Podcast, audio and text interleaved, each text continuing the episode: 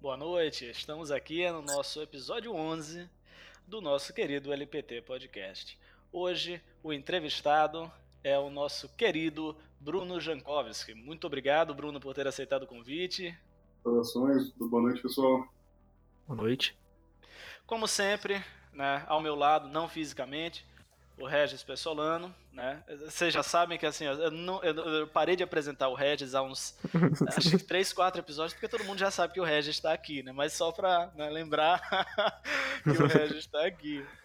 Então, vamos lá. Bruno, cara, é, você tá aqui com a gente é um novo marco no passo do podcast porque a gente vem conduzindo os últimos episódios com sessões de entrevistas e a gente vem trazendo pessoas das mais variadas áreas, desde diretamente ligada à tecnologia até pessoas da área de arquitetura e criação, de modelagem 3D, é, pessoas da área de fotografia e você agora da área de design. Uhum. Então, assim, a, a primeira coisa que eu queria perguntar é quem é o Bruno? É aquela coisa bem diferente pra Gabi, né? Quem é o Bruno? tá, beleza. Bom, antes de, antes de qualquer coisa, queria agradecer vocês todos pela oportunidade. Queria agradecer Ismael também, que começou a articular tudo isso, né? Então, uma grande oportunidade estar aqui. Eu também não tenho muita prática em fazer podcast, então vai ser ótimo, na verdade. Estou gostando muito desse universo. E o Bruno, acho que para começar, é, né? Mas eu acho que se tem uma, uma coisa que me define desde o começo, assim, é a insatisfação. Satisfação, rebeldia, não, não querer aceitar as coisas do jeito que elas são, sabe? Tentar ver uma outra forma de ver as coisas. Eu acho que isso me define bastante, assim. Os principais marcos que tiveram na minha vida foram em cima dessas decisões, sabe? Ah, não, não estou contente com o jeito que as coisas são, eu vou tentar descobrir uma nova forma de fazer. Fantástico. Bruno, você se define como independente, sistemático, empata, ouvinte e curioso, né? E essa é a curiosidade que lhe move, essa insatisfação natural, como você acabou de falar. Uhum. Você é formado em design gráfico né, pela Belas Artes e em pós-graduação em branding né, e design pelo Senac. E filosofia pela Olha Estácio. Né? Ah, então, vamos essa parte da filosofia aí, ele, na verdade eu preciso tirar isso, porque eu comecei a fazer, e foi uma decisão muito de, ah, você precisa de, de diploma para dar aula na, na pós-graduação, não sei o que, lá, lá, lá, beleza. E eu uhum. já tinha feito uma pós, eu tinha feito a pós no Senac e tal, mas, enfim, motivos mil, gerou uma insatisfação, falei, quer saber, não vou mais fazer pós porra nenhuma, e... na hora que apareceu essa ideia de, ah, você precisa fazer é, uma aposta, não sei o que, ah, beleza, eu vou fazer filosofia. Pô, maravilha, me inscrevi e tal, passou um tempo, pô, me casei com uma filósofa, então... Resolveu a questão. Agora tá tudo certo. Exatamente, então desculpa ter mandado pra vocês um currículo desatualizado, mas a minha pós-graduação em filosofia virou minha esposa. melhor pós-graduação, não teria uma melhor pra Fantástico, fantástico.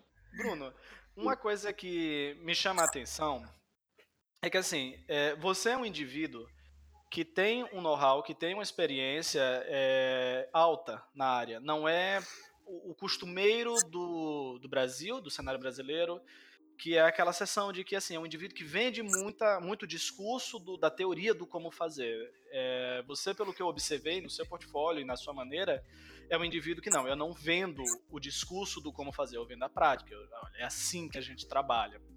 Uhum. Nesse, nessa meia caminhada, cara, quais foram as principais dificuldades que você encontrou nesse processo para você conseguir chegar, sair da parte discursiva teórica do, do, que é a sua área, porque é o design, é, é o design, para chegar na parte da execução e dizer assim, olha, cara, eu não vendo o discurso do como fazer, eu vendo a, a real maneira de como as coisas são feitas. Uh, a minha insatisfação, bom, de novo, tem a ver com, com insatisfação, né?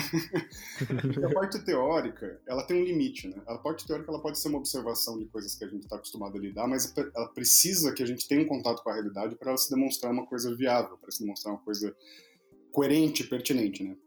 E depois de um ponto, para a teoria ela fica no, no, seguinte coisa, por exemplo, você olha uma cadeira. Você olha certo. a cadeira, você tem, você sabe mais ou menos quanto pesa uma cadeira. Você tem algumas coisas em cima daquela cadeira. Você pode desenvolver um método de observação daquela cadeira para tentar adivinhar com várias sistemáticas diferentes o quanto que ela pesa, ou você pode levantar e puxar a cadeira. sabe, depois de um ponto, é masturbação mental.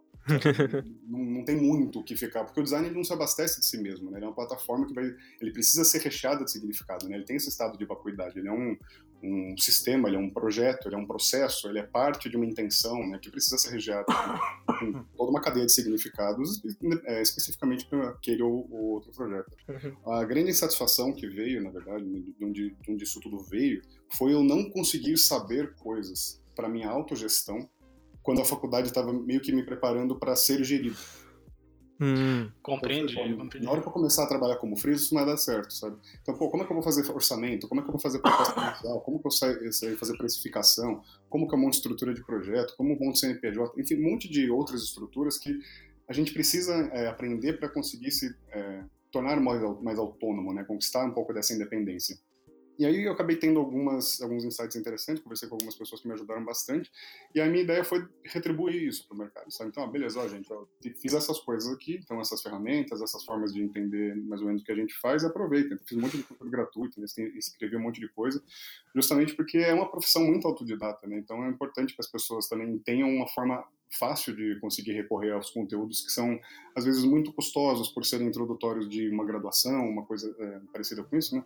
E a gente pode deixar certos tipos de conteúdo disponível para o autodidata para ele não, não se frustrar tanto, né, no, no começo da jornada dele. Certo, Maravilha. Certo. Você acha, Bruno, que o nível superior ele fez uma gigantesca diferença no, no seu processo de formação para a área que você executa? Ou você acha que você teria chegado ao mesmo resultado se você tivesse partido por níveis técnicos ou tickets, por exemplo, uma General Assembly, uma, é, uma norma? Cara, eu, eu não acho que eu teria essa postura se eu tivesse passado pela faculdade. Sabe por quê? Aliás, se eu não tivesse passado pela faculdade. Porque no colégio eu era muito lixo, assim, não estudava nada, tudo. Eu ia bem em filosofia e, olhe lá, literatura, esse tipo de coisa. Então, na, da outra parte eu não gostava. Então, me colocar para estudar diariamente coisas que eu me sentia plenamente feliz em estudar, isso fez uma puta diferença. Então você está no ambiente que os professores discutem, que tem projeto, tem concurso, tem outras oportunidades para você tentar é, materializar aquilo que você está estudando, né? Você começar de fato a colocar aquilo na sua vida, ver como que aquilo funciona. Então acho que o ambiente acadêmico me proporcionou isso, não pelo ambiente acadêmico, porque eu não acredito que naquela época a gente tinha um ambiente acadêmico que proporcionasse isso, mas eu acabei me forçando a fazer. Eu vivia na faculdade, sabe? Passava da faculdade enquanto eu não trabalhava, né? Passava lá das 7 horas da manhã até 11 horas da noite. Enquanto a faculdade não fechava, eu não saía de lá. Então, me coloquei forçado né, para trabalhar nessas coisas, para conversar com os professores. Então, foi um ambiente de discussão. Mas, resumindo, então, eu acho que a coisa que mais fez diferença é essa, esse, é, ter oportunidade de participar desse ambiente, sabe? Que tem muitas pessoas com conhecimento extremamente superior ao seu, que você precisa recorrer a essas pessoas, né? E a gente sabe que o conhecimento de vida, às vezes, é difícil do professor dar em aula. Fica atento a uma, às vezes, uma grade curricular tal, e essas vivências extracurriculares, né, extra ambiente de sala de aula, também dão uma riqueza para a formação, né, de uma forma geral, por, por esse contato humano, não tão é, catalogado, não tão sistematizado, mais uma percepção, ó, eu percebi isso da vida, sabe? Acho que essas coisas enriqueceram bastante também. Perfeito. Certo, certo. É, você, ao longo do tempo, passou por esse processo que foi esse amadurecimento, né? Sair de um ambiente, porque a nossa educação, ela sempre nos prepara, especific, é, me refiro à educação aqui no Brasil. Né? A nossa educação, ela nos prepara para uma questão de ser gerido, como você mesmo colocou, e, bem verdade, você sai do ambiente escolar, você não está preparado porque você não tem autonomia intelectual, né? A capacidade uhum. de buscar as fontes, saber administrar. E o nível superior lhe deu essa proporção. Mas essa insatisfação permaneceu com você, mesmo depois que você concluiu a, a sua formação em design, a, a, insatisfação de que as coisas ainda não estavam ok, que você precisava ainda ir mais à frente, continuou com você. Sim, sempre. Nessa época do, da, da pós-graduação, né? Logo depois que, que eu tomei essa decisão, eu falei, ah, não vou mais voltar para isso, não. Eu fui bem no TCC, sabe? Uhum. Sim, sim. A minha decisão foi, bom, entre fazer um trabalho que vai ficar, sei lá, numa prateleira dentro de uma biblioteca que dificilmente alguém vai ler, pô, eu vou fazer alguma outra coisa, vou fazer alguma outra coisa mais interessante. Nessa época eu não estava preocupado com diploma, estava preocupado só com conhecimento. Então eu falei, bom, vou, vou viajar. Aí eu falei, bom, que que, como que a gente tem o design aqui no Brasil, né, que é tão identitário, ele é tão proprietário, tão, uma coisa tão bonita, se procura tanto pelo design brasileiro, mas como que ele apareceu, né, por que, que ele é do jeito que ele é? O que, que influenciou o design brasileiro? Bom, um monte de coisa. Mas o meu recorte foi política. E depois Hum. foi, uh, não só o Brasil, mas a América Latina, como que as, as ditaduras, né, a supressão desses direitos individuais, como que isso alterou a, a cultura de massa, como que isso alterou a, a, percepção das pessoas sobre se pertencer a uma, a uma cultura, sabe? Então fui viajar para o Chile, fui para a Argentina, fui para o Uruguai, viajei o Brasil inteiro para conversar com o movimento, né, ver o que, que as pessoas estão fazendo, como que o, elas fazem o que elas fazem dentro do ambiente delas, né, de quem que elas aprenderam, como que elas veem o repertório, se elas têm vontade de impactar nesse ambiente, de qual forma, se elas querem distribuir uma informação mais identitária, né, construir, ajudar a construir o povo se empoderar culturalmente, né, das suas das suas raízes, ou se não é mais uma linguagem mercadológica, né, por que que isso se sustenta, que tipo de satisfação isso traz para o público. Então fui atrás dessas questões aí num primeiro momento, para entender mesmo, né, pô, a América Latina é um lugar tão violento, tão bonito, tão culturalmente desenvolvido, mas ainda assim tão culturalmente subjugado, que é bom a gente entender por que, que certas coisas aconteceram de certos jeitos, porque o que acontece em cada país da América Latina é um eco da América Latina em si, né? Ela pulsa esse, esse ambiente de uhum. submissão, de, de, desse terror político que a gente costuma ver em boa parte dos países, né? Todos passaram praticamente por ditaduras horríveis. Então a ideia é ver como que a gente se construiu, né? Por que o brasileiro é desse jeito, então... E como que isso repercute, repercute na, na cultura visual, né? Essa foi a primeira grande insatisfação depois. Da... ah, dá para compreender muito bem sua insatisfação. ah, é complicado, porque a gente, começa, a gente trabalha com responsabilidade, né? É muito é, inocente a gente achar que quem trabalha com publicidade, quem trabalha com design, quem trabalha com marketing, está fazendo qualquer outra coisa que não seja manipular informação. É só o que a gente faz. Uhum. E a gente precisa ser responsável em relação a isso a gente precisa colocar os símbolos certos nos lugares certos, porque a gente precisa comunicar valores importantes para pessoas específicas. Aí eu preciso, eu, eu, posso me conformar em fazer uma campanha para uma empresa que não é idônea. Eu preciso me relacionar Uhum. com qualquer pessoa. Eu vou fazer, vou fazer essa marca, essa estratégia para essa empresa de, de, sei lá, de produto que mata animal, que faz teste em bicho. Tipo, eu preciso fazer esse tipo de trabalho. E enfim, a gente sabe que as pessoas precisam de dinheiro e em necessidades específicas, né, em momentos específicos, às vezes as morais são negligenciadas para a questão monetária. Então, por que, que isso acontece? Por que, que o governo dá brecha para isso acontecer? Né? Porque esse canibalismo também é incitado numa, numa forma de, uma distribuição de renda, de, desse canibalismo social. Né? Então, uhum. foi o primeiro passo assim, para estudar consciência sobre comunicação a um nível mais, mais profundo, mas também com essas sutilezas é, que não são dependentes do design, né? São de áreas, na área da antropologia, enfim, da, do construto do ser humano, né? Que vai fazer o design fazer sentido dentro de algum lugar. É, realmente muito interessante. E você, recentemente, você voltou de uma viagem para a Ásia, né? Uhum. E, e esse aprendizado que você teve, né? De você foi, você foi convidado a ordenar como monge budista na Tailândia, né? Uhum. E todo esse essa reflexão, né, que você trouxe com relação agora comentando com relação a você manipular, né, trabalhar com manipulação de informação, com que você vai chamar a atenção das pessoas, o que vai cativar elas, né? Uhum. Como que essa viagem fez com que você refletisse sobre isso? Por exemplo, você citou pontos éticos, né? Você citou pontos de moral e ética que Ah. realmente às vezes a gente entra nesse é, nessa corda bamba, né? Eu devo trabalhar com essa empresa, como que eu devo fazer, como que é, como que eu vou produzir o meu conteúdo, eu vou produ- produzir, é, eu vou cativar essas pessoas é, em que em, em que cerne, né? Em que ambiente que eu vou cativar essas pessoas? Fala um pouquinho mais sobre isso, sobre a sua, essa sua viagem para a Ásia, como que foi essa reflexão, já que a gente já puxou essa parte de viagem, a gente já pode encaixar. Tá. É, essa viagem para a Ásia foi num momento de outra insatisfação, não só de carreira, mas de tudo, assim, da vida, de geral, assim, tá pistola, falando, mano, vou sair daqui. E. Resumindo, né? Foi mais ou menos isso. E aí eu sempre tinha, eu tive vontade de ir pra Europa, sei lá, mas também não tinha ido, sabe? E depois que eu tinha ido pra fazer essa, viagem pra América Latina, fiquei com essa impressão de que tanto Santiago quanto os outros lugares pareciam tudo ecos de São Paulo e parece que eu ia ver mais ou menos aqui na Europa, então meio que fui perdendo interesse aos poucos e quis renovar todo o meu repertório. Eu falei, bom, vou me enfiar num lugar que não tem nada a ver, vou pra Ásia. E aí, num primeiro momento, sabe, na verdade, essa ideia saiu de um gibi, cara, saiu de uma HQ.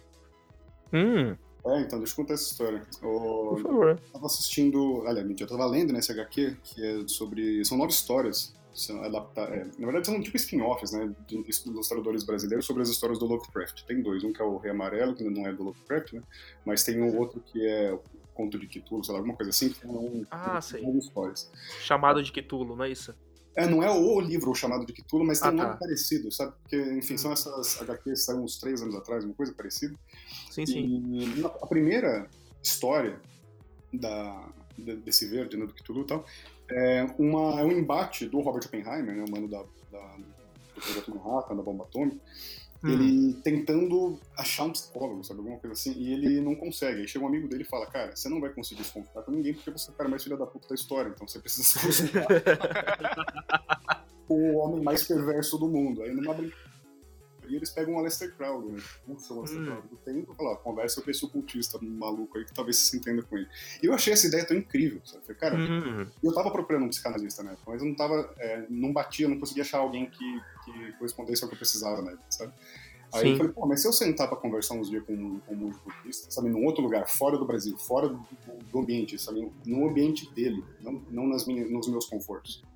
Se eu conseguisse Uhum. fazer isso, talvez eu conseguisse resolver as coisas que eu quero. Eu falei, bom, Uhum. beleza, vou fazer isso. Eu comecei com o primeiro planejamento, né? A minha ideia era ficar num mosteiro que fica em cima de um vulcão em Mianmar. Eu acabei indo pra lá depois, mas não pra caramba. Acabei, né, então, acabei visitando depois, mas não deu pra ficar lá. E aí começou com uma viagem de, para fazer um retiro de três semanas, né? Fora. Uhum. E acabou virando quase cinco meses. Nossa. Pois é. Então, eu acabei misturando bastante coisa. Depois que eu decidi que eu ia fazer isso, então foi uma decisão de matar a parte do meu ego, né? Tentar morrer um pouco para conseguir reconstruir algumas coisas, alguns hábitos, algumas visões de mundo. Então, tinha essa perspectiva também. Acabei fazendo uma tatuagem no braço antes de viajar, com o meu nome, Hum. tipo sanguíneo, na data de nascimento, e uma mensagem send me back. Olha só. eu não morresse fazendo alguma coisa, porque tinha essa proposta envolvida, de ser alguma coisa bastante intensa, que eu me colocasse em situações que eu pudesse morrer para ver se eu morria mesmo, de um jeito ou não. É, foi, foi bem tenso mesmo, foi, foi uma entrega muito grande, assim, eu precisava descobrir alguns limites pró- próprios muito, muito sérios, sabe? Você mergulhou no conceito do vazio, né? No conceito Foi, do. É, eu Parece- passei por tudo que é lugar, eu fui, eu fui estudar cultura, fui estudar política, né, então passei por muito lugar, passei pela Etiópia, pela, por Israel, fui para Palestina, é, Nepal, é, Camboja, Mianmar, Índia, Tailândia, eu rodei bastante nesses lugares para também estudar as políticas, na forma de... E são países muito pobres, né, que tem um controle político muito grande, tem um, o, o, o Estado exerce um poder muito grande sobre o povo, né, então fui também para estudar é, essas dinâmicas. E quando foi o, o momento de chegar na Tailândia, eu não estava programado para isso, não, não, não preparei, não intencionei tanto isso. Nossa, eu vou virar monge. Queria ir lá para descobrir, para aprender, né? Seja lá o que tivesse para aprender, mas ir aprender. Uhum. E eu tava, enfim, tava numa ilha na Tailândia, eu tava espe- esperando é, uma resposta do templo falando, ah, beleza, pode ir, sabe? Porque eles tinham um, um e-mail, não é todo templo que tem e-mail. são, são instituições bastante rudimentares, então... É, nesse lugar tinha, mas eu não tinha obtido nenhuma resposta, mas era a minha data limite, sabe? Eu falei, "Meu, eu preciso ir pra lá. Aí fui, atravessei a Tailândia, demorei três dias pra chegar e meio que batendo na porta, né? Um templo que fica no meio da, da floresta, ele fica na frente, na na verdade, de, de, de frente para uma estrada, mas depois ele continua para dentro da floresta. Um vilarejo super pequeno no noroeste da Tailândia, chamado Phang. E cheguei lá de tarde, com uma sensação de, nossa, parece que deu tudo certo, né? E aí, a, a primeira pessoa que eu encontrei me falou, o monge que cuida do retiro, ele não tá aqui, ele volta daqui três semanas porque ele foi visitar o mestre dele. Eu pensei, putz, pronto, né? Cara. já era. Eu Falei, bom, tá tudo bem, posso ficar, né? Aí fui conversar com o Abad, ele me pediu pra conversar com o Abad, expliquei tudo que, que eu queria fazer. Eles têm uma escola lá, né? Então tinha uma escola com mais ou menos uns 300 monges entre 9 e 9 anos, mais ou menos. Aí eu queria vol- voluntariar lá, dar aula de inglês e tal, expliquei que, eu, qual era a minha missão ali, né? O que eu tava querendo fazer. E aí ele me acolheu, falou, tudo bem, né? Vamos lá. Me enfiou numa caminhonete, colocou uma bicicleta dentro, falou, vamos pra floresta. Fomos pra dentro do, do retiro do templo e lá eu fiquei. Durante a noite ele apareceu e aí que tudo mudou. Ele falou, ó, o monge que cuida do retiro, ele vai voltar hoje, porque o mestre dele parece que não tá passando muito bem e tal, então ele vai, vai ficar aqui. E aí foi a realização do meu sonho, sabe? Durante 10 dias eu fiquei com esse monge, né, que foi o meu mestre, que é o Flávio. Ele foi, ficou durante esses 10 dias comigo, a gente ficou nesse retiro na floresta, conversando sobre tudo que a gente podia. Então foi um momento de esclarecimento muito, muito incrível, acima de qualquer tipo de expectativa que eu podia ter, sabe? E aí esse convite também veio num formato de amizade, né? Eu ia ficar um pouco tempo lá. A ideia era eu passar a experiência, né? Saber como que era, como que funcionava, como que como, como são os ensinamentos, enfim, como funciona aquela dinâmica. Uhum. Isso funcionou para tudo, isso me transformou como pessoa. Eu, demorou muito tempo para entender como é que eu ia aplicar. certo. É, uma das coisas interessantes que eu acho assim nessa jornada que você vem descrevendo até aqui, cara, é que todo mundo que olha para a área do design sempre vê o design como um aspecto muito técnico, né, como uma coisa muito fria. As pessoas, especialmente aqui no Brasil, talvez a imagem que a gente dá do design é ou design é gráfico, ou design de serviço, um design industrial. Ele é, é, sempre uma relação de serviço ou produto. Ele está entregando resultado nessa escala. Uhum. E você começa a mostrar, por exemplo, coisas que estão no backstage do design, né? Que é, não é só lançar um serviço, é entender a necessidade, é entender o propósito disso, qual é a empatia que isso aqui gera com o indivíduo, né? E por que, que o indivíduo viria até isso. E assim, dessas experiências, cara, você, assim, você traz uma sensibilidade que é importante, que é a questão do ouvir e ajudar a criar soluções, né? E marcas relevantes para o corpo e mente das pessoas. Isso, uhum. isso é um ponto interessante, porque assim, além do, do, processo criativo, né, que a gente sempre, é, eu acho que é uma coisa muito abstrata essa palavra, né, o processo criativo fica uma coisa muito lúdica. Como é que se dá isso? É muito lúdica, você não, não, não consegue compreender que apesar de ter partes abstratas nesse processo, ele tem técnicas, né, ele tem realmente metodologias que você utiliza. É, desse seu processo, cara, de cocriação, de coisas relevantes, de marcas relevantes para o corpo e mente das pessoas, o que é que você quer dizer com isso quando você fala criar algo relevante para o corpo e mente das pessoas? Sempre que a gente olha para alguém fazendo alguma coisa, a gente entende que existem três passos principais para essa coisa acontecer. Né? Primeiro, a pessoa precisa acreditar que ela pode fazer algo e que tem algo a ser feito. Uhum, Depois, certo ela sente uma emoção em relação àquilo, né? Aquilo vai ou inibi-la de fazer aquilo, ou de uhum. fato direcioná-la para fazer. Mas existe a decisão, o corpo tomar a decisão. E o corpo é o terceiro passo. O corpo é a forma da ação, o desenvolvimento. Então, se a gente está planejando marca para o corpo e para a mente das pessoas, é para também ajudar elas a conviver nessa relação de no que se acredita, no que se sente e no que se age como a gente coloca, coloca coisas dentro do nosso corpo, seja informação, seja comida, seja traços de personalidade que a gente junta através de um tênis, de uma calça, mas a gente sempre se atribui valores. E esses valores são expressos de forma emocional, de forma física. A gente precisa ter consciência para quem que a gente está trabalhando. Acho que foi a grande coisa, parar e observar. Porque se a gente não para e a gente não observa, a gente começa a inserir no conteúdo da pessoa que está questionando a gente a primeira referência que a gente tem sem necessariamente ouvir, sem necessariamente perguntar, sem necessariamente refletir se aquela é a melhor forma de a gente fazer aquilo. Geralmente a referência que nós temos, porque nós temos uma história de vida e a gente sabe que é daquele jeito porque não sei o quê. Talvez é bom a gente abrir mão desse tipo de coisa, né? Precisa fazer bem para os outros, precisa fazer sentido para os outros. Sabe aquela história de tratar os outros como você quer ser tratado? Uhum. Sim, sim, a empatia. É assim, péssimo. A gente precisa tratar os outros como os outros demandam serem tratados, como eles precisam ser tratados, com carinho. Sempre esse olhar. No... se a gente tem uma referência cruel de vida, por exemplo, é difícil a gente tratar, querer que o outro trate a gente da mesma forma, sabe? Também a gente não vai querer projetar isso na outra pessoa. Então, Perfeito. muito cuidado, né, sobre o que a gente planeja para os outros, porque aquilo que a gente quer para a gente, a gente tem tolerâncias às vezes que os outros não têm. A gente precisa parar e ouvir. Perfeito. Maravilha. É, nessa, nessa criação, nessa condução, com certeza existem processos e ferramentas, certo? Uhum. Quando você se vê dentro da sua área, cara, uma coisa que sempre pega muito, todo designer iniciante, ele sempre bate muito nessa tecla sobre que ferramentas utilizar, especialmente hoje porque eu acredito que se vende muito mais a ideia de que um, um, usuário, um design de interface ele tem que masterizar é, uma suíte da Adobe, um Sketch ou qualquer outro conjunto de ferramentas disponíveis que você possa ter, né, um Figma, sei lá. É, hoje, você acha que é importante masterizar essas ferramentas ou é mais importante que você tenha noção dos conceitos para você conduzir as coisas com elas? Se a gente olha, por exemplo, para artistas como Picasso, Basquiat, bastante livres, gente com uma, uma alma dos padrões que a gente está acostumado a conceber, a gente dá para perceber que a gente consegue fazer coisas incríveis com pouca coisa. Eu acho que o foco da ferramenta, ele não é tão o cerne do design. A gente precisa aprender, é claro, a gente precisa saber que a gente entrega coisas em formato digital e tem que estar tá bem estabelecido. Né? Então, aprender Illustrator, aprender Photoshop e tal, lógico que a gente precisa, mas o masterizar, eu acho que a gente tem que masterizar o que a gente precisa. Então, é masterizar, por exemplo, desenvolvimento de símbolo, interpretação de sinal, interpretação de, de, inteligência emocional das outras pessoas, como que as pessoas se comunicam. Eu acho que o masterizar do design, né, se tornar mestre da própria percepção e saber reconhecer a emoção nos outros, saber reconhecer outras intenções de comunicação que vêm num vetor contrário do nosso. Eu acho que essa a melhor ferramenta que a gente tem é a nossa cabeça, a nossa mente, a nossa consciência. Quanto a gente treina ela para perceber as coisas certas, que é a grande chave. Então, a masterização, a principal ferramenta do design é o entendimento, é a mente, é a consciência, o quanto a gente expande os nossos sentidos para captar sinais do exterior. Maravilha. Você acha que hoje, no seu campo de atuação, porque você é autônomo, né? Então, você acha que hoje, no seu campo de atuação, a tecnologia ela se faz mais presente, especialmente com. Eh, bom, às vezes a gente está conduzindo um determinado processo para criar determinado produto e aí você precisa fazer um teste de usabilidade, você precisa fazer um, uma pesquisa etnográfica. Você acredita que a tecnologia ela possibilita que esse processo seja feito mais habilmente ou você acha que ela mais atrapalha do que ajuda nesse sentido?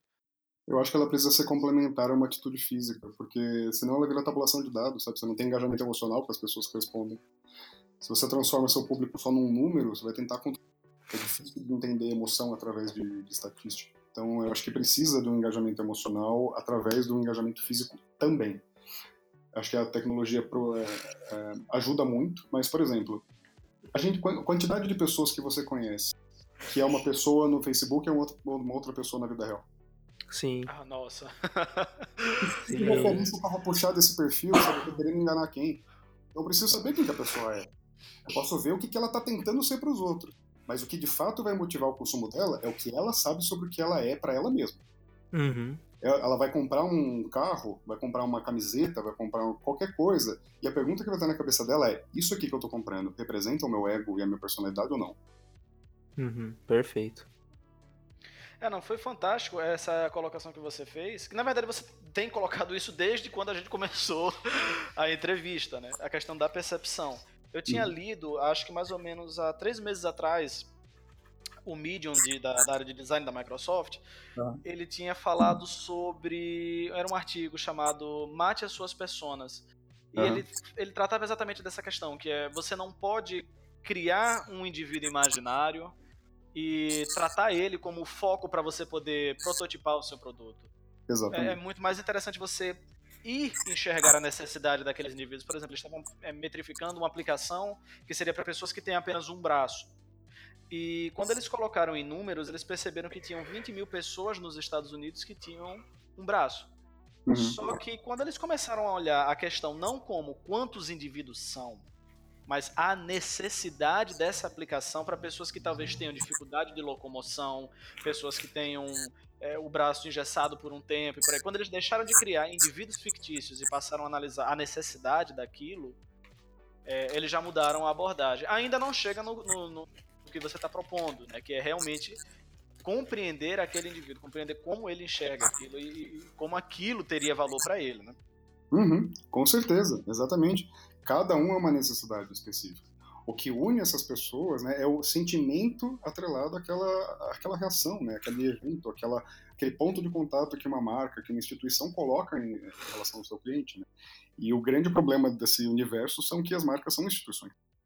Elas têm uma limitação emocional. Né? Depois disso é o atendente do saque escutando a pessoa gritar com ela porque aconteceu alguma coisa. Aí é o limite físico da pessoa, pessoa com pessoa. A instituição não sabe tratar disso ainda. O que a gente está tentando através desse ambiente de branding, de ambiente de marca, é tentar cada vez mais tornar as marcas processos conscientes de se relacionar com esses consumidores, né?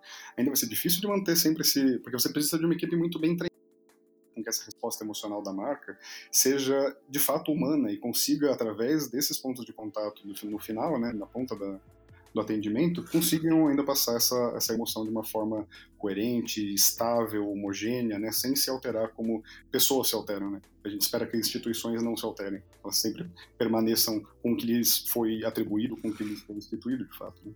É, as pessoas elas se identificam com um produto ou um serviço a partir de uma certa sintonia, né? Ela cria sintonia com aquilo. Aí você precisa fazer a, o caminho de volta, né? Você tem que fazer com que a branding, a empresa, o ambiente crie sintonia com a pessoa que tá ali no final, né? Tem uma é, tem um relacionamento em conjunto, né? Uhum, com certeza. Esse, exatamente, sintonia é exatamente porque quando a gente pensa nas emoções, é o jeito que a gente vibra o corpo, né? Tanto na, quando a gente está muito eufórico, aquela sensação de que a gente precisa pular, né? A gente precisa se movimentar. Quando a gente está deprimido, triste, fica aquela pasmaceira, aquela vontade de ficar no sofá, é vibração, né? A gente precisa entender em que sintonia essa pessoa encontra a gente. Em qual sintonia ela precisa estar, ou qual a sintonia que ela vai é, vibrar, aquele momento que ela entrar em contato com aquele ponto específico, com aquele produto, com aquele momento da venda. Né?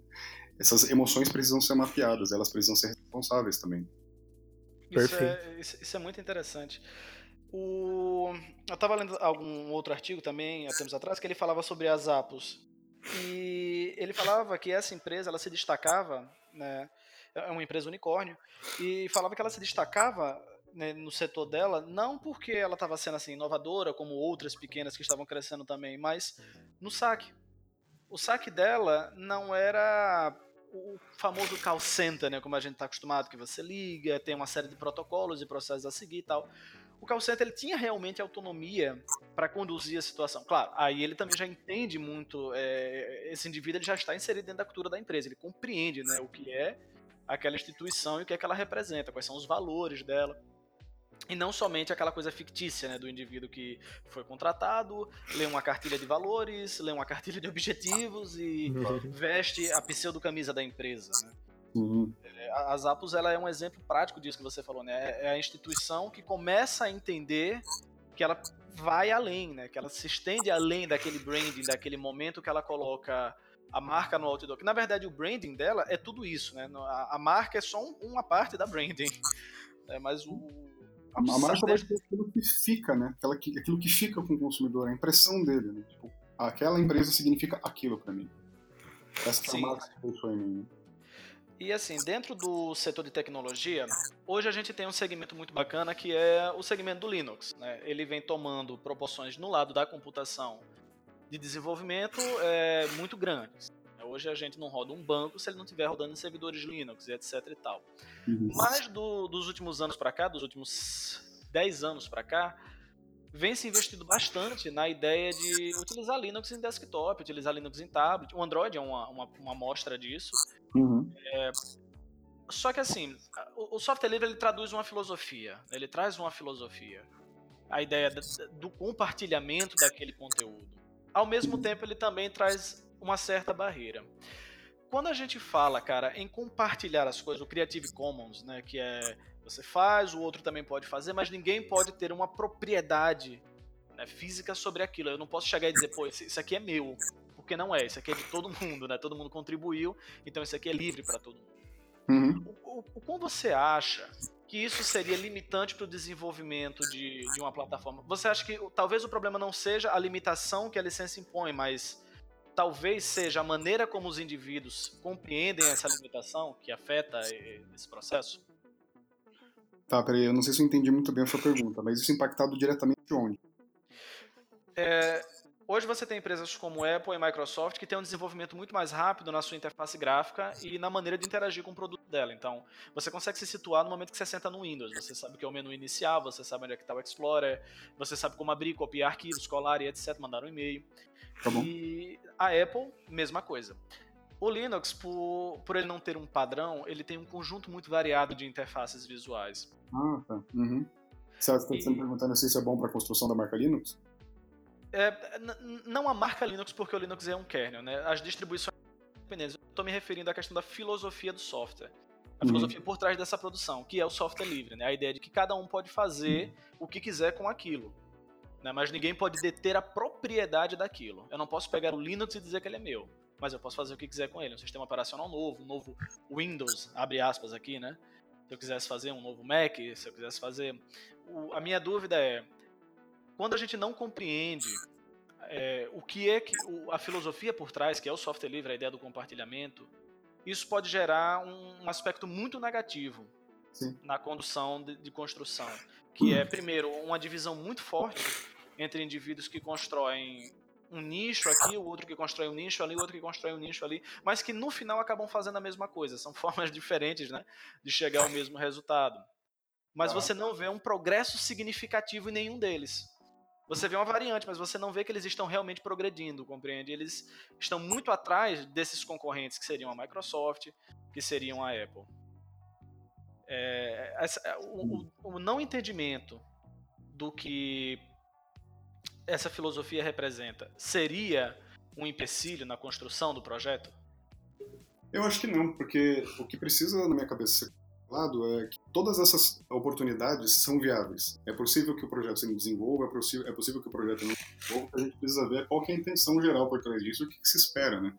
Por exemplo, eu acho que dentro do que você colocou, se você pensar na plataforma da pensar na plataforma da, da Microsoft, talvez eles tenham apelos muito mais generalizados, funcionem para muito mais gente, para muito mais coisas ao mesmo tempo. Dentro desse quesito, eles funcionam bem. Se eu quiser uma máquina que seja que tenha um caráter mais uma forma de rodar mais de acordo com as minhas dinâmicas, de acordo com o que eu faço, aí a necessidade é outra. Então eu acho que é muito sobre o que, que o usuário precisa. E eu acho que os usuários precisam ter opções. Então, ter o Linux disponível todas as variáveis dele significa que existe um esforço conjunto no mercado para aprimorar aquilo de alguma forma. E não necessariamente para aprimorar a plataforma todo. A plataforma como um todo parece muito mais uma grande oportunidade para que cada indivíduo aperfeiçoe aquilo da forma como bem entender. Ou propor isso né, de uma forma mais, que, que impacte nichos muito menores, né, microsegmentação daquele estilo. Então eu vejo como uma grande oportunidade sabe? De colocar uma solução que funcionou para alguém disponível para outras pessoas e que isso continue sendo aprimorado, né? É uma, uma teoria da evolução isso, é um darwinismo, a gente faz o que mais estiver preparado para se desenvolver, o que mais estiver preparado para tecnologias, que é receber melhor aquilo que o ambiente tem, vai se desenvolver. E vai se desenvolver para quem? Para quem quer uma coisa específica, para quem quer uma coisa mais generalizada. Eu acho que todas essas ambições, né, todas essas intenções funcionam. É, o problema é a gente julgar muito. Né? sem saber o que, que tem, sem saber o que, que é, sem é, ver qual, como essa tecnologia disponível é, impacta na qualidade de vida outras pessoas, né? quanta coisa boa, eficiente, que voltada para a saúde das pessoas, não foi desenvolvida justamente porque as plataformas são abertas. Outras pessoas tiveram a oportunidade de experimentar, eu acho um grande passo, acho uma grande forma de colocar oportunidade para as pessoas resolverem os seus problemas de ah, na base do experimento, sabe, com um conhecimento um pouco mais vernacular, uma forma um pouco mais é, não intuitiva, mas muito baseada no erro pessoal, da visão pessoal da pessoa. Eu acho um incremento ótimo para a tecnologia no geral. Certo. É, é, uma das coisas é, interessantes hoje é quando a gente fala em tecnologia, a gente está falando de uma, uma, extensão nossa, né? porque nós criamos a tecnologia para facilitar determinadas tarefas que a gente executa. Né?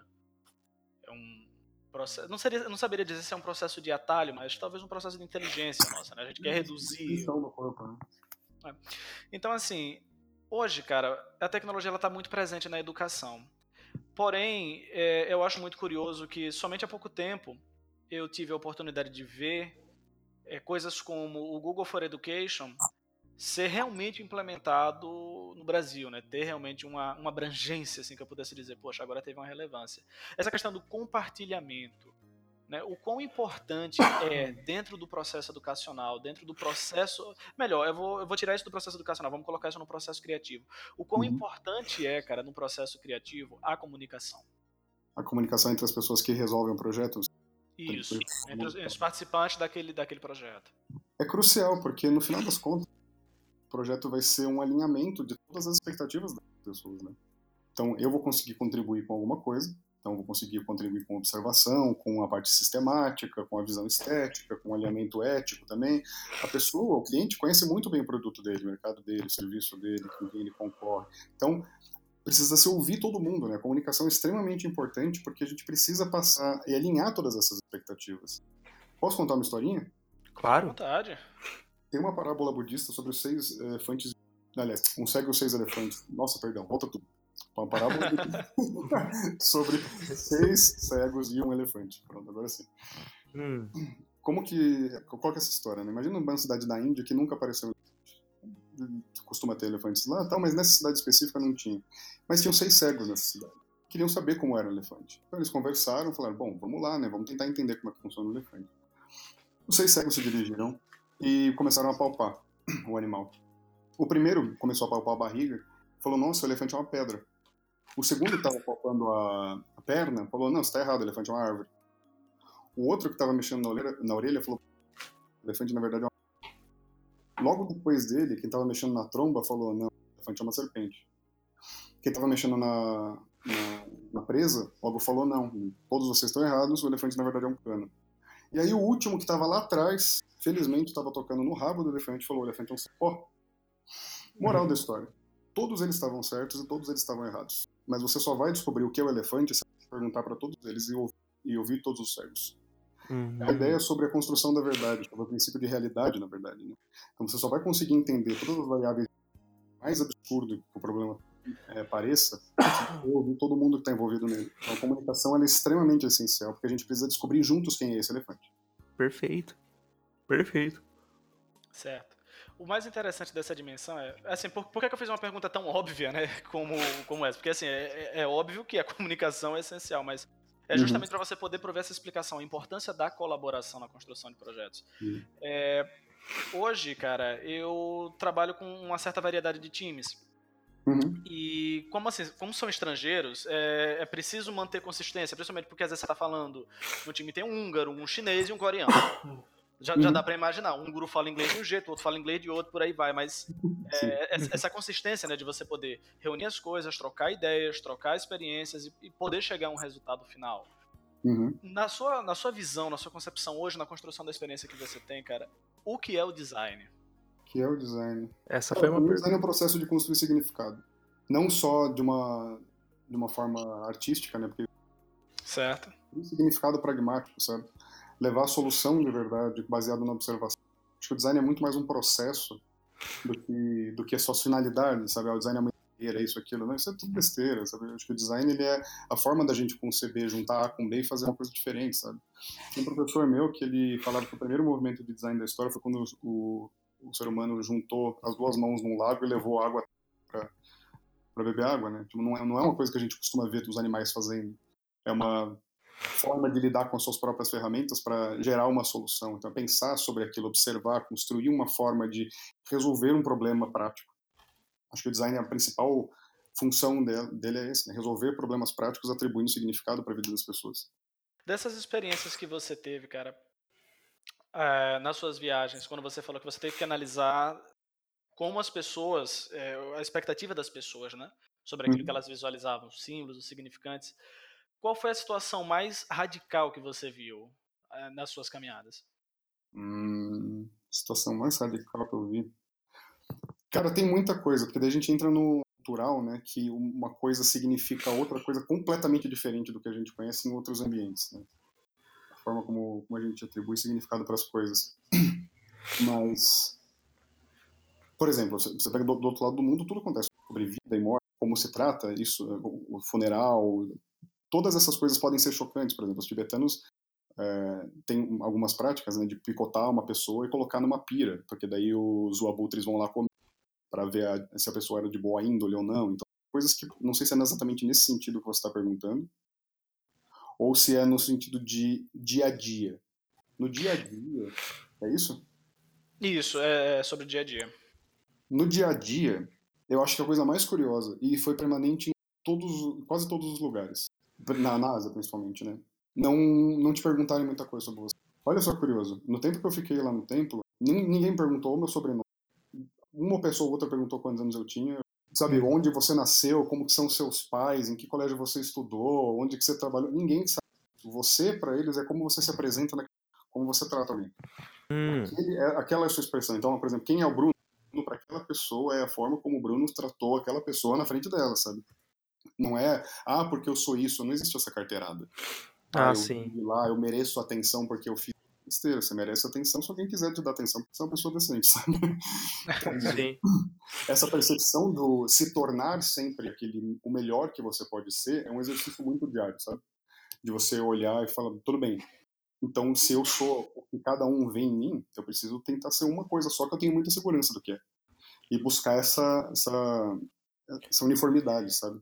E isso muda, isso muda muitas relações, né? Você julgar as pessoas porque elas são naquele momento, né? Não arrastar a sua ideia do que aquela pessoa é, do que ela poderia ser, ou se ela faz uma coisa de um jeito ou de outro, né? Não deixar de julgar as coisas, aceitar mais as pessoas. Aceitar mais as condições de onde as pessoas vêm e as condições com que elas trazem informação pra gente. É, eu acho isso, isso muito foda, cara. Porque, assim, eu e o Regis, a gente sempre em off, né, não muito no podcast, toca sobre esses assuntos, né? Sobre a apresentação, sobre a maneira como as pessoas criticam, sobre a maneira como as pessoas se apresentam. E uma coisa que eu acho fantástica, fantástica. Aqui no Ocidente, a gente tem o hábito, a gente não sabe quem a pessoa é. A gente nunca viu a pessoa na vida. Mas se a pessoa trabalha qualquer ação que a gente esteja observando, a gente já conduz um caminho de julgamento infinito. A gente já uhum. começa a, a, a, sabe, a criar um percurso, uma persona para aquele indivíduo. O indivíduo não falou duas palavras ainda. Uhum. Mas uma expressão que ele faça que não esteja de acordo com o nosso conjunto de valores, a gente já criou a persona dele, a gente já conduziu é. milhares de coisas. Sim, já enfiou numa caixa, já, já catalisou, rotulou, adesivou. Tá, tá Sim, já tá, tá tudo ali. É, esse, isso, esse, essa condição rápida de julgamento nem impede a conhecer as pessoas, né? porque a gente sempre vai conhecer o que, que a gente quer das pessoas.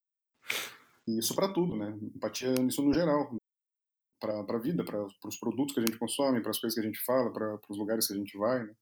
A gente parar um pouco, se distanciar da necessidade de responder emocionalmente de uma forma rápida, contribuir com a nossa opinião, sabe? Parar de, a partir do momento que a gente tem um contato por exemplo, corporal com alguém que está próximo da gente, né? querer colocar sentimento na nossa resposta, querer colocar informação na nossa resposta e querer dar uma resposta no geral. Ouvir Sim. muito antes. Depois ver se vale a pena falar alguma coisa. Sabe aquela coisa de. É, a palavra é prata, o silêncio é ouro. É uhum. A gente escuta primeiro para depois elaborar. É, não, não à toa que a gente tem dois ouvidos, né? isso, aí, isso aí realmente é o ponto. Então, Bruno, é, falando, voltando agora ao, ao, tópico de tecnologia, uhum. a gente já está aqui há uns 40 minutos, né, seguindo aí. Voltando ao tópico de tecnologia, você teve alguma preferência no momento que você começou? Você acha que o, o, ambiente da Microsoft é mais interessante, que as ferramentas da Adobe são de fato indispensáveis no mercado, porque você vai estar sempre lidando com um cliente que trabalha com ela e você vai ter que trabalhar com esse formato? Ou você acha que existem alternativas eficientes aí nesse campo de tecnologia para a suíte da Adobe, para tecnologias da Apple, Sketch, etc? Uh, ah, quando eu comecei a trabalhar, eu mexia com Aí quando fui apresentado para pela plataforma Apple foi logo na faculdade e tal, e eu gostei pra cá. Durante a faculdade com a plataforma Apple, acabei caindo em desuso, mas, assim, não troco hoje, sabe? Computador, é, eu tava sem computador esses dias, tinha quebrado meu MacBook, tava velhinho, velhinho, velhinho, 10 coitado. Uhum. Finalmente Comecei a tentar usar o Windows da minha esposa, queria só entrar em autocombustão toda vez que eu ligava ele, então. nada muito satisfatório. Mas Gente, desculpa tô toda hora, eu tô meio gripado, tá? Eu também, não tem problema, já faz parte. E, então, para a operação, em relação à agilidade, a como lida com as cores, a funcionalidade, enfim, eu prefiro bastante a plataforma Apple em relação aos, aos softwares gráficos. Né? Eu comecei trabalhando com, com Corel. E eu adorava aquilo, achava que era, nossa, incrível. A primeira, aula, primeira vez que eu fui mexer no Illustrator, porque eu fui trabalhar na, na Biorritmo. Aí tinha lá Illustrator e na entrevista, ah, você sabe? Eu não sabia nada. Aí, é, só mexer em Mac, sei também, não sabia muita coisa. E acabou que dei as caras a tapa, né? Precisava do trampo, né? Vamos lá. E, nossa, a primeira semana eu passei uma raiva, mano. Queria matar todo mundo, tipo, era desesperador, assim, eu não conseguia entender nada, sabe? Como que o Illustrator funcionava, era, nossa, horrível. Foi uma semana de trauma para a melhor decisão da minha vida, assim, sabe? Também não volto atrás, não uso o core por nada nesse mundo. Eu acho que, independente do que você escolha para utilizar, eu acho que vale a pena você conhecer algumas ferramentas, sabe? Eu acho que essa é a principal coisa. Só levantar essa bandeira do tipo, ah, bandeira ah, a bandeira do Illustrator, é, tipo, eu acho uma baita besteira, assim, sabe? Acho que é importante a gente conhecer as ferramentas, saber que o, mercado tem limitações, que as pessoas têm limitações, e que se a gente souber trabalhar a ferramenta para a gente conseguir exportar o que a gente precisa da melhor forma possível, dentro dos formatos disponíveis para as principais plataformas, está tudo certo. Você acha que hoje as pessoas elas procuram mais refúgios emocionais do que antes? Digo, essa questão de levantar as bandeiras. Por que, que a gente defende uma marca como, por exemplo, a Apple, a Ferro e Fogo e outras que às vezes fazem a mesma coisa, se não melhor? Não. Posso te falar, posso te dar a pior resposta possível para deixar todo mundo mal? Vamos lá. Porque a gente quer se sentir melhor que os outros. Ah, perfeito. Olha, pessoal, assim, eu, só, só um instante, é para deixar claro que assim, não que eu tivesse dito isso em alguns outros podcasts, não que a gente tivesse colocado eh, questões assim antes, entendeu? Mas hoje é o Bruno que está dizendo. Porque depois, depois vocês vão dizer que não, é porque o Edgar tá polêmico. Não, olha, é o Bruno, é o entrevistado, ele que falou. Mas vai lá, Bruno. Deixa eu olha... então, para não ficar tão pesado assim. Quando a gente fala isso que a gente quer ser melhor que os outros, a gente quer se destacar, né? A gente quer de alguma forma, de uma forma sutil, não intencionada, não porque a gente é mau caráter, mas quer que a gente está certo, sabe? Que a nossa escolha está certa, que a gente fez uma escolha que faz sentido, que sustenta a nossa personalidade, o produto que nós uhum. compramos é bom. Nós estamos recheados de informação para sustentar a nossa decisão, para mostrar para as outras pessoas que a nossa decisão não foi só baseada numa escolha egóica. Então, existe essa necessidade da razão, do argumentado, levantar a bandeira identitária e falar isso é meu, eu penso desse jeito. Uhum. Isso pode ser bom, isso pode ser ruim, sabe? Se isso é bom de um jeito que não atrapalha a sua vida, você não precisa brigar com ninguém, sabe? você não precisa segregar em grupo, tipo, ah, fanboy, ah, não sei o quê. Tipo, se isso não te leva para esses cenários, né? Mas, no geral, falando de uma forma talvez um pouco mais branda, né? A gente ergue essas bandeiras porque a gente precisa ser reconhecido pela nossa identidade. A gente tem essa necessidade, né, das pessoas olharem pra gente reconhecer, falar, esse pessoal, essa pessoa pertence a esse grupo aquela pessoa pertence mais ou menos àquele grupo. Então eu sei que eu quero me engajar com essa pessoa, que eu não. Sabe? É um instrumento de julgamento, né? A gente também deixa claro para as pessoas quem pode ou não se engajar com a gente. Né? Se a gente age de um jeito, se a gente se veste de um jeito, se a gente se veste de outro, a gente também está comunicando ativamente formas que as pessoas têm de se engajar com a gente. Sabe aquela história de você entrar no ônibus ou no metrô de ouvido? Você não está uhum. aberto para diálogo. É simples desse jeito, né? Exatamente. É você fechar, né? E assim, é porque a gente bate muito nessa tecla aqui, né? A gente sempre brinca muito com isso, com relação ao fanboy, com relação a é, por que, que a gente defende tanto uma marca, por que, que a gente defende tanto uma ideia, né? E uhum. é, é sempre bate, né? Sempre fecha nessa, nessa mesma linha de raciocínio, né? Mesmo quando a gente brinca com relação aos fanboys de Linux, aos fanboys de Windows, aos fanboys de Mac, aos fanboys de é, eu prefiro Ruffles, você prefere Doritos, sabe? Coisas assim. Biscoito bolacho. Aquela, aquele clássico. Então, tipo, é, é sempre isso. É sempre. É, quando você é, coloca seu, sua vontade em alguma coisa, você colocou é, o seu ego ali, você coloca parte de você ali. Então, você não aceita que alguém vire para você e fale: "Você é ruim, você não funciona, você buga ou trava", né, Edgar? então, tipo, você vira e é como se você estivesse atacando na hora que você levanta uma crítica a um produto, a um serviço, que a gente faz muito aqui no nosso podcast, porque a gente a gente sempre tenta trabalhar várias visões sobre várias plataformas diferentes, a pessoa vira, é como se você estivesse atacando o eu da pessoa, mas você só tá falando daquilo, você só tá, você não tá falando da pessoa, você só tá falando de um produto ou serviço. A é. pessoa não tá sendo burra porque ela escolheu aquilo, a gente só tá levantando críticas sobre aquilo, né? Então é, é realmente algo muito engraçado a parte curiosa, né? Quando a gente levanta a crítica sobre aquilo e a pessoa fica incomodada, significa que ela fez aquela decisão de compra por causa de ego. ela não Exatamente. de informação, né? Ela tá puta porque ela tá tentando sustentar uma, uma, uma identidade que ela não vai conseguir sustentar verbalmente. Ela só é. vai conseguir sustentar esteticamente, andando com o celular por aí, sabe? Mostrando isso de alguma forma. Não dá para argumentar ego desse jeito. Vai chegar num ponto que você vai ter que olhar para a pessoa e falar assim, ó, é assim porque eu quero. Exatamente. Eu, eu e acho aí porque eu acho, tipo, essa é a minha opinião e né, é gosto, tipo, vai embora. Sabe? É, e aí que entra o ad hominem, né? Tipo, o ad hominem entra a partir disso. Tipo, você está é, dialogando um determinado assunto, uhum. aí você faz uma crítica sobre uma determinada ideia, aquela pessoa se dói emocionalmente em cima daquela ideia e ele vai te atacar como pessoa, porque ele se sentiu agredido como pessoa. Uhum. você atacar a ideia dele foi atacar ele como pessoa. Então ele vai te atacar como pessoa, ele vai esquecer qualquer tipo de argumento. Uhum. E aí vira o ad hominem, né? E é aquela coisa, e as discussões viram aquelas discussões totalmente é, irresponsáveis que a gente vê muito no Facebook, né? Você apoia determinado candidato, você é um bobão, você tem cara de mamão, e você começa a brigar com, com várias pessoas porque, ah, você apoia um candidato, ou porque você usa uma plataforma, ou porque você gosta de um salgadinho diferente. Então, é realmente muito engraçado isso. É, e você vê como fica esse esforço, né? Da pessoa sempre precisar estar nesse ambiente de debate, nesse ambiente de discussão, para sempre tentar fazer a opinião dela prevaler. Tipo, ah, eu, é isso é melhor. Como você não consegue? Claramente é melhor do que todas as outras opções. não, e... Aí, melhor para você, então, brother, sabe? Talvez para outra pessoa seja. Tipo, calma lá. Exatamente. E isso é interessante porque você começa a ver assim, hoje eu acho que a gente se comunica muito mais do que a gente se comunicava antes. Né? A velocidade da informação né, possibilita isso. Mas, cara, eu sinto que ao mesmo tempo que a gente se comunica mais, a gente não se comunica de forma relevante. É tudo tão vazio, né? É, a, a gente gasta muito tempo falando muito, mas não falando nada, Sim. sabe?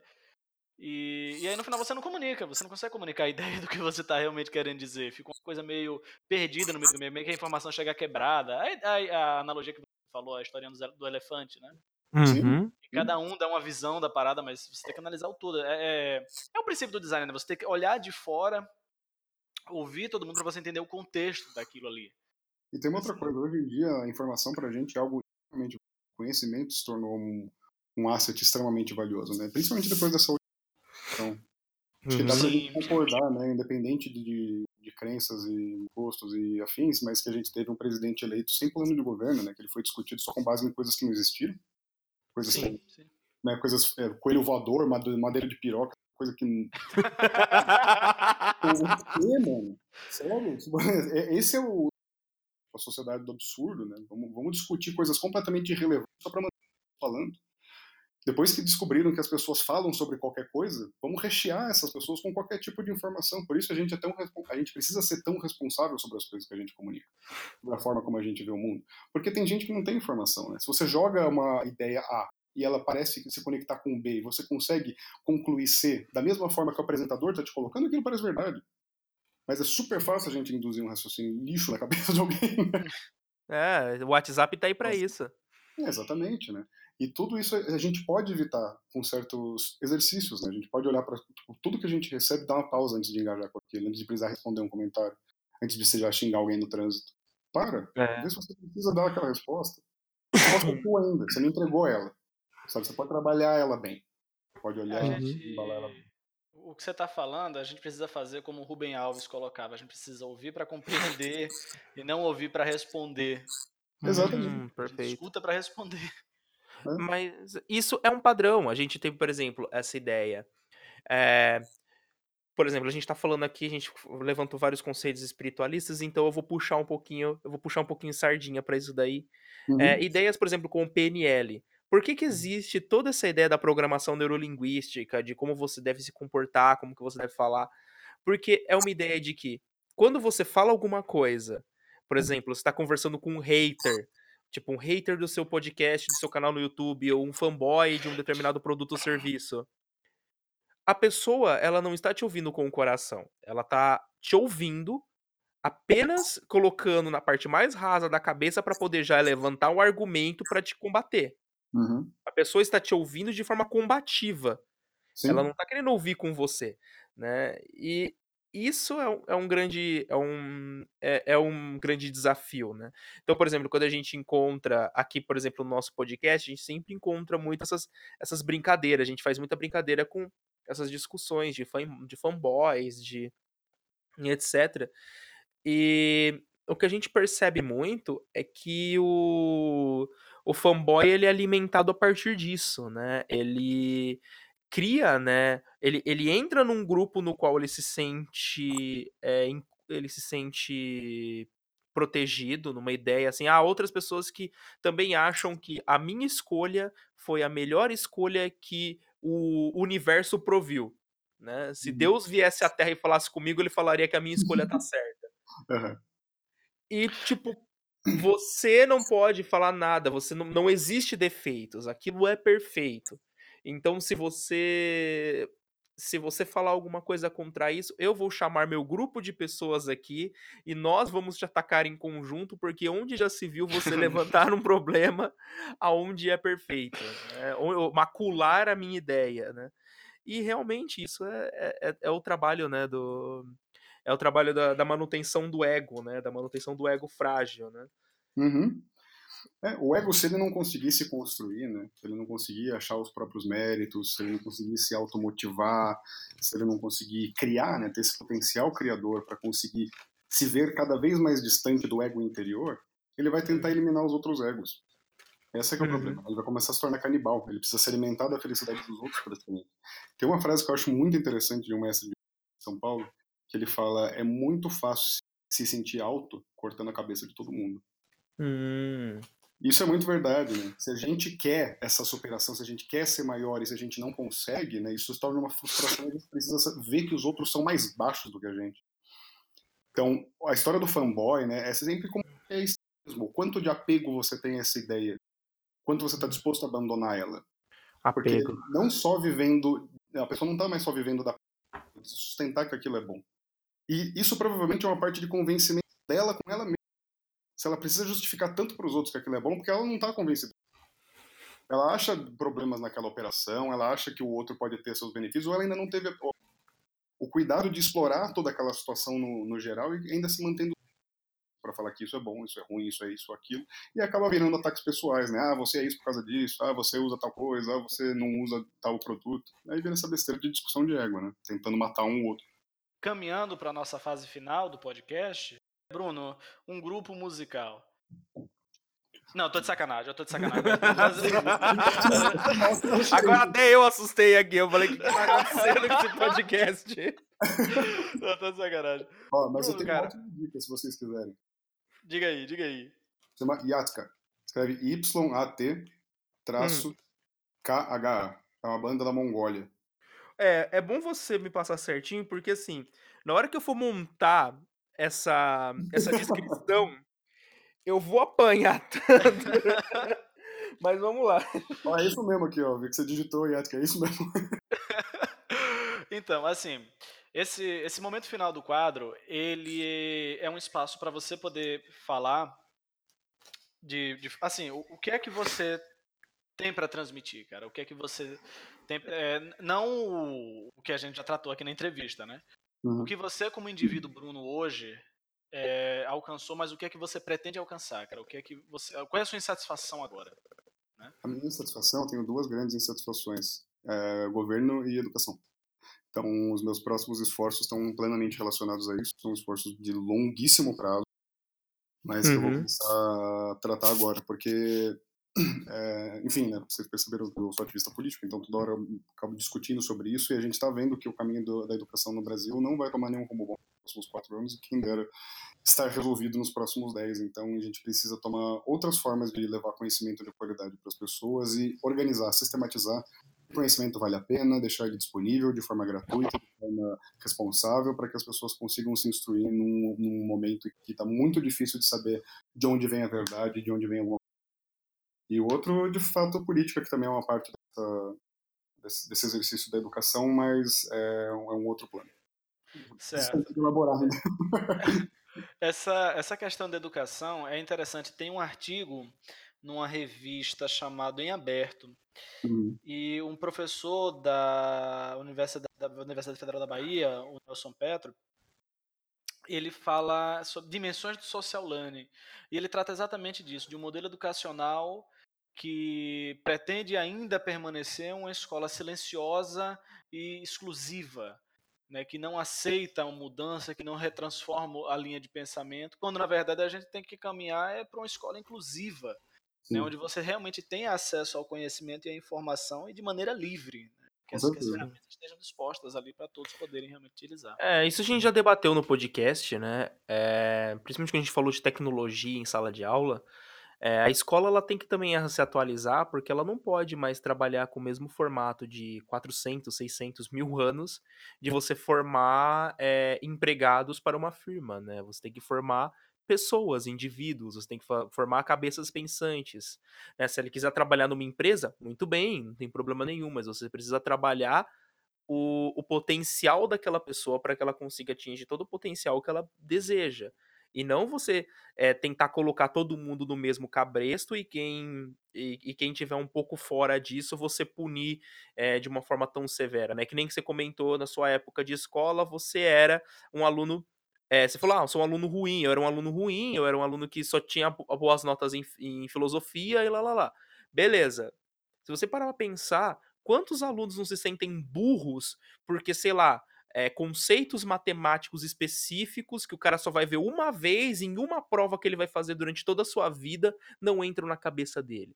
Aquele negócio do Einstein, né? Se você jogar um peixe pela dele de andar de bicicleta. e isso que é complicado, né? Você coloca uma criança na escola com 3, 4 anos de idade, 5, sei lá que seja, você está condenando ela a aprender que ela tem que trabalhar o resto da vida. Tipo, é o começo já de entregar um fardo social, né? uma consequência de anos de desenvolvimento humano que parece estar tá certo e não é tão desse jeito, né? Exatamente. Para o resto do ambiente, para o resto das, da, das criaturas que estão vivas, ninguém trabalha desse jeito sabe, tem horário para bater, é, a gente consome e gasta energia com base no que a gente precisa para viver, né? Então, eu acho que começa não só no papel da escola, mas da desconstrução também dessa sociedade mercantilista, que a gente precisa apostar no crescimento individual, não templetizar a estrutura social que virou essa identidade biológica que é o ser humano, sabe?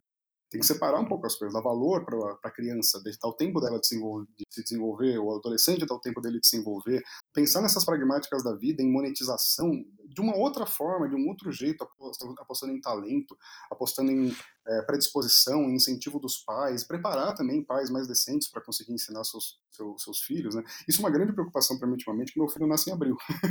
Ah. e para o universo, para o nosso universo que a gente está discutindo, vai ser ótimo, porque o nome do meu filho é Logan. Hum. Olha aí, olha aí. E, enfim, então essa, essa preocupação, né, minha esposa é professora também, então a gente discute muito isso, né? Que tipo de educação a gente vai dar para o Logan? Como que a gente vai instruí-lo, né? Como que a gente vai fazer ele aprender práticas, coisas técnicas, o que, que é importante ele aprender sobre história, sobre geografia, onde que ele pode ver esses conhecimentos, né, atestar as coisas que ele sabe, não para só para ficar retendo informação, né, sem avaliar se aquilo de fato faz sentido, se está disponível na realidade, se dá para conferir, sabe quais são outras formas de ver aquilo, né? Então, acho que resumindo de uma forma bem grande, a grande satisfação é principalmente a minha preocupação, né, educação. Uhum. Ah, sim, perfeito. É aquela, aquela máxima, né? É uma coisa é você ficar numa escola durante anos retendo conhecimento, mas o que que você de fato transformou em sabedoria, o que de fato virou, né, o que de fato virou conhecimento para depois maturar em sabedoria, né? O que que realmente é importante, né? O que é importante para você, o que é válido para você, né? E que poder mutante que ele vai desenvolver. Desculpa, foi mais forte do que eu. é, porque se a gente olha para o ensino, a gente pode ter uma forma de é, nossa, pera, fugiu completamente da minha cabeça o que eu falo. Mas. É, nossa, viajei. Olha aí, falou em mutante, cara. O cara já, já. Nossa, bom, enfim, se eu lembrar. então, essa parte, cara, da educação tem o José Pacheco, Uhum. E aí uhum. ele começou a contar a história dele, começou a, falar como é que foi os projetos que ele fez e papapá. E aí ele citou uma coisa que eu estava muito fascinado na época, que era modelos de educação alternativo, né? Uhum. uhum. E aí eu fui digo, tá, beleza. Uma dessas palestras que eu vi, ele falava o e-mail dele. Eu disse, é agora. Peguei o um e-mail, anotei e mandei uma mensagem para ele. Eu lembro que o primeiro e-mail que eu mandei era referente a como é que a gente faz, cara, para levantar a bandeira por uma educação progressista, por uma educação transformadora? E aí a primeira coisa que ele me respondeu foi: é preciso fazer algo além do que levantar bandeiras. A educação ela precisa ser de fato transformadora. Você não pode levantar a bandeira achando que você está defendendo uma causa. Você precisa fazer parte daquilo que você defende, antes de uhum. tudo. Com certeza. E mais a fundo, o trabalho dele, ele me passou alguns livros, eu acho que a editora dele deve ficar puta da vida com ele, cara, porque ele passa esses livros para todo mundo, cara. e, e, assim, e não é pouco livro não, cara, é coisa de 13, 15 livros, mas enfim. É, ele passou os livros, eu fui lendo os livros, e uma das coisas mais fundamentais que nunca me ocorreu é sobre transmissão de conhecimento.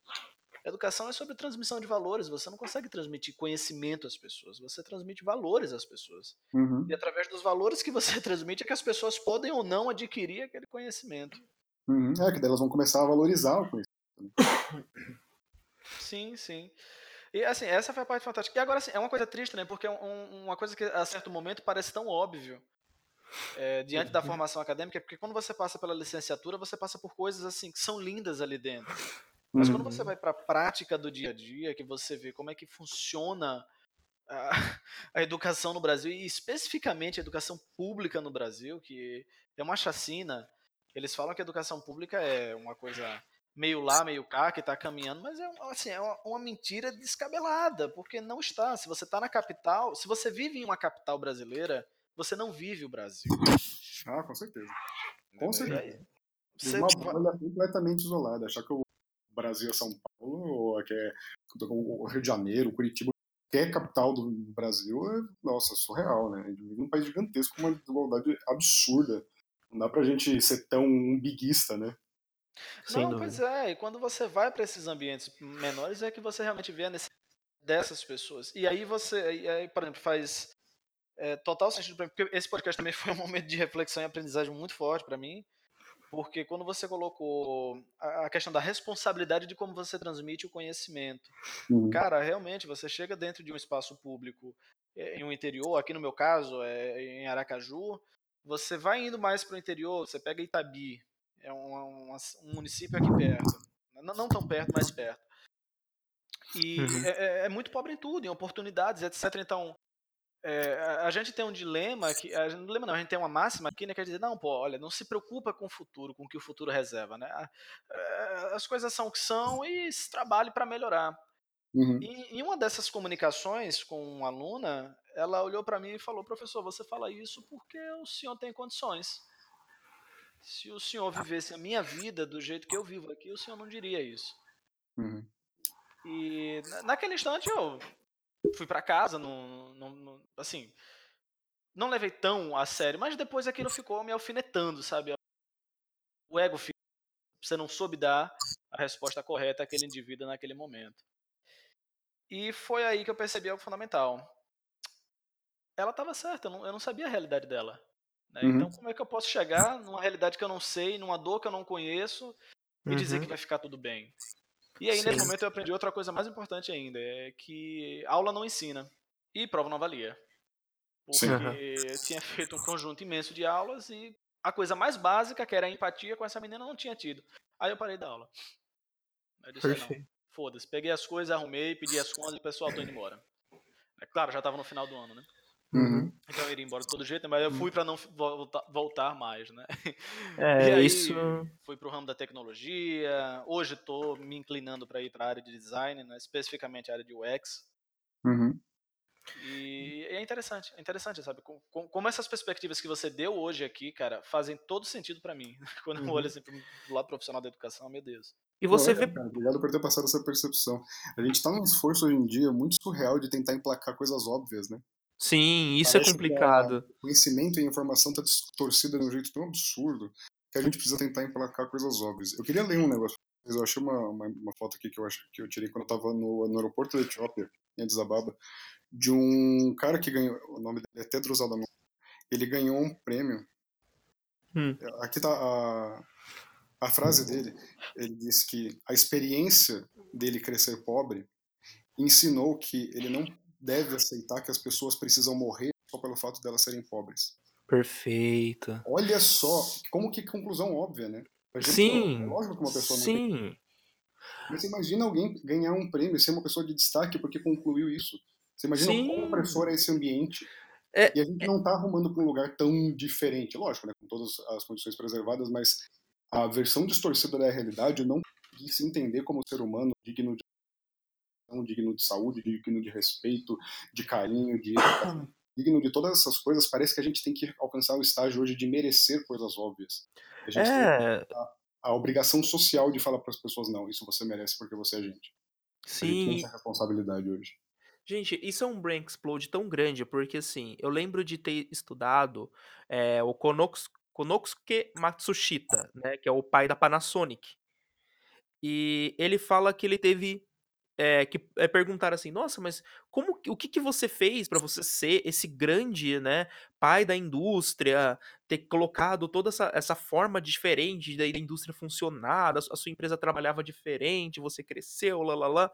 Como que você conseguiu ser quem você era? Ele falou, ah, eu tive grandes, eu tive duas grandes graças na minha vida, é, duas grandes sortes. Uma é que eu era muito pobre e eu não tinha conhecimento nenhum e outra é que eu era muito doente. Então, graças a essas duas grandes qualidades, eu consegui ser quem eu era hoje.